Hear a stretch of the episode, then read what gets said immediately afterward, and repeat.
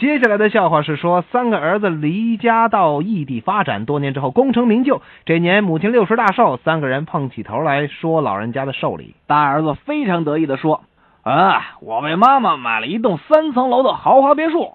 我为妈妈买了一辆宝马，带一私人司机。”这二儿子也夸耀地说。小儿子淡淡的一笑，说道：“呵呵，难道你们忘了妈妈最喜欢读圣经了吗？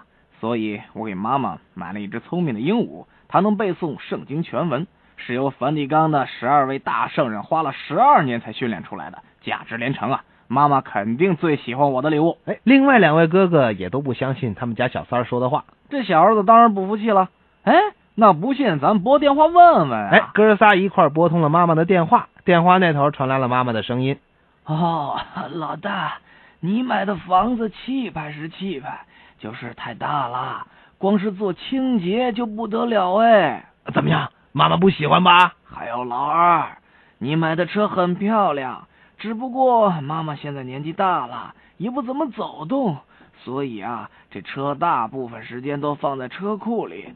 还有那个司机呀，脾气不大好，车也开得莽莽撞撞的。你看看，你看看，这回这老二也招老妈不喜欢了吧？哎，还好有我的小乖乖老三儿啊。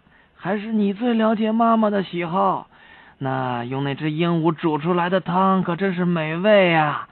下次回家的时候记着给妈妈多烧几只啊！做汤了。